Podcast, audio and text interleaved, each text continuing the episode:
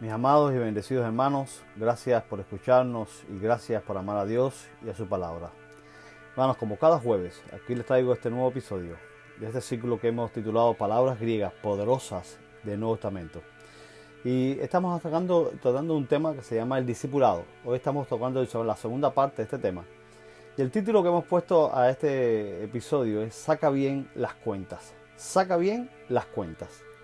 Seguiremos basando en Lucas capítulo 9, verso 23, en la Reina Valera actualizada, que dice, decía entonces a todos, si alguno quiere venir en pos de mí, niéguese a sí mismo, tome su cruz cada día y sígame. Para este episodio tenemos tres objetivos. El número uno, formas inadecuadas de seguir a Jesús. Vamos a ver el número dos, que es lo que implica el seguir a Jesús. Y número tres, lo que da el seguir a Jesús. En el episodio anterior vimos la primera parte de este tema tan importante del discipulado. Hoy continuaremos con la segunda parte. Lucas va a insistir sobre este tema varias veces. Por ejemplo, en el capítulo 14, en el versículo 25 al 35, pueden buscarlo. La clave es que el discipulado es un mensaje para todos, dice el versículo 23. El mensaje del Evangelio del Reino de Dios es abierto para todo aquel que quiere seguir en pos de Jesús.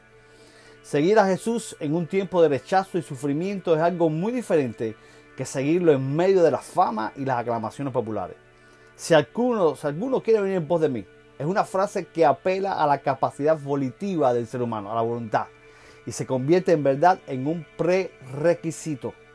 Seguir a Jesús, mi hermano, es siempre una invitación, nunca una imposición.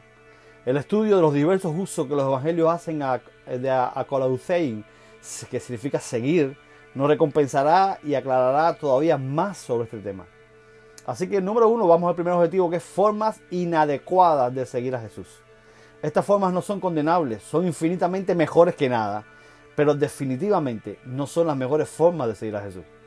Al final, Pedro seguía a Jesús a mucha distancia, dice Mateo capítulo 26, verso 58. Y Pedro le seguía de lejos.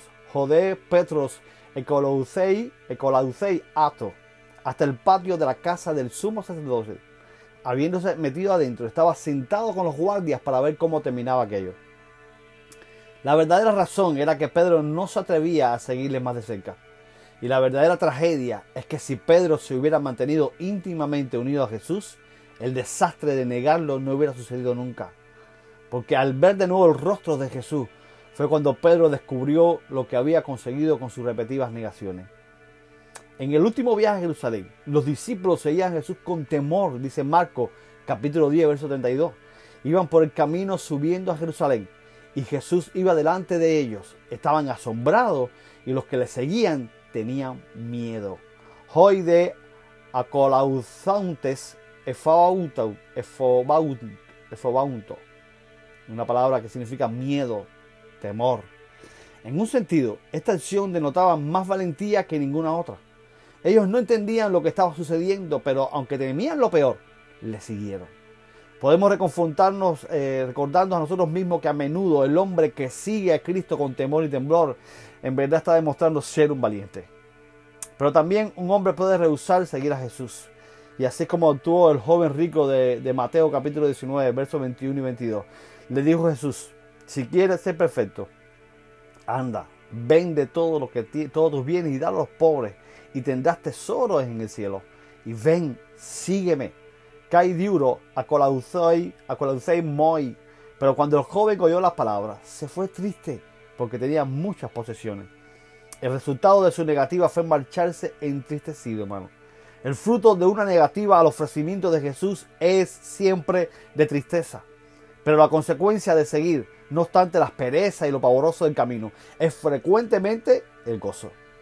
Ahora vamos a ver número 2, lo que implica el seguir a Jesús. Y aquí está la razón por la que le pusimos como título a este episodio, saca bien las cuentas. Saca bien las cuentas.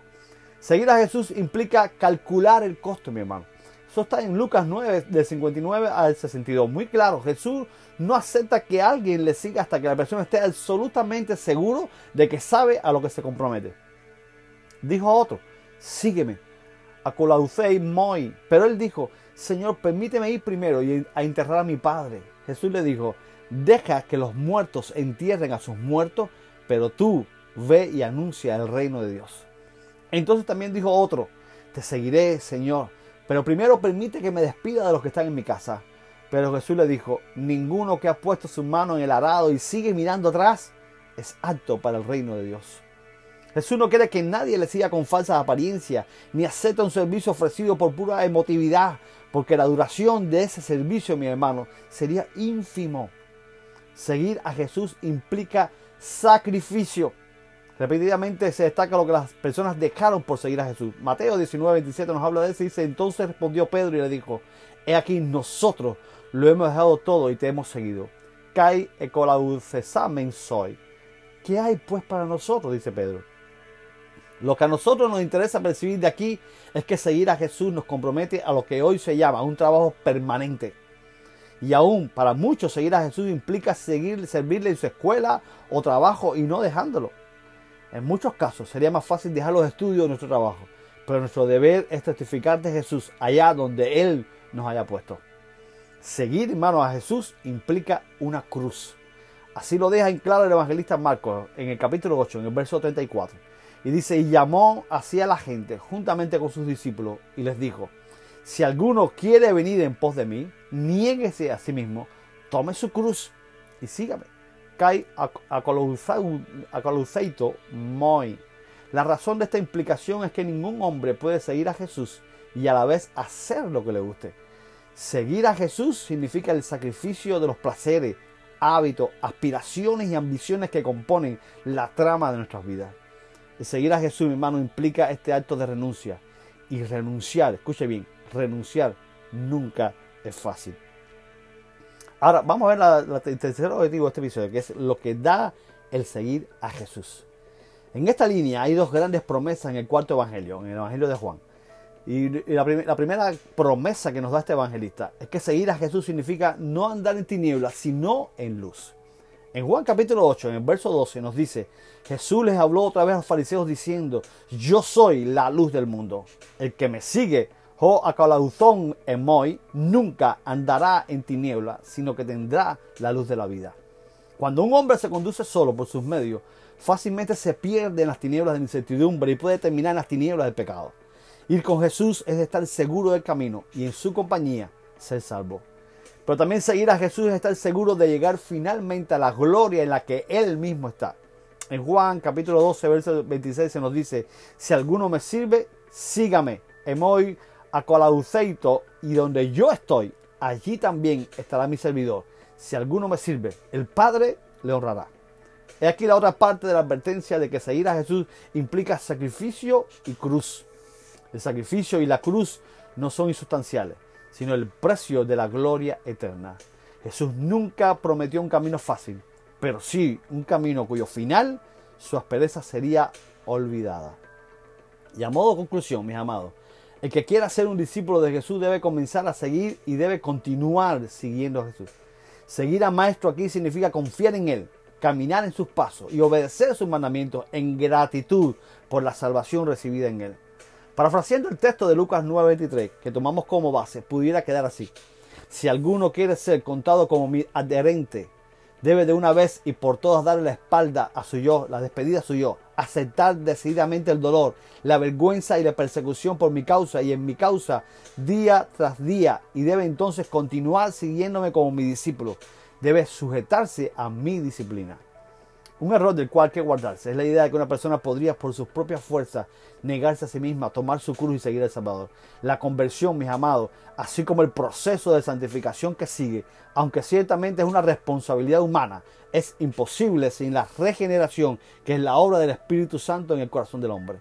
Además, ese espíritu no te deja abandonado a tus propias fuerzas una vez que has nacido de nuevo, sino que permanece contigo para siempre, capacitándote para hacer lo que de otro modo no hubieras podido hacer. Sin embargo, el énfasis aquí en el versículo 23 cae en la responsabilidad y actividad humana. Mis hermanos, Jesús nos sigue, nos, sigue haciendo la invitación a seguirle. Pero recuerda, saca bien las cuentas. Y le recuerdo el texto en el que nos basamos para el inicio de este, nuestro episodio. En Lucas capítulo 9, verso 23. Decía entonces a todos, si alguno quiere venir en pos de mí, niéguese a sí mismo, tome su cruz cada día y sígame. Eleguen de pros pantas, eitis celei o piso mau, el que está ahí, anesazo y auton kai haratoton, stauron autau cat gemeran kai acolauceito moi. Nos vemos el próximo jueves con otro episodio y un nuevo tema de este ciclo Palabras griegas poderosas del Nuevo Testamento. Un abrazo de su hermano, amigo y pastor, Tommy Torres.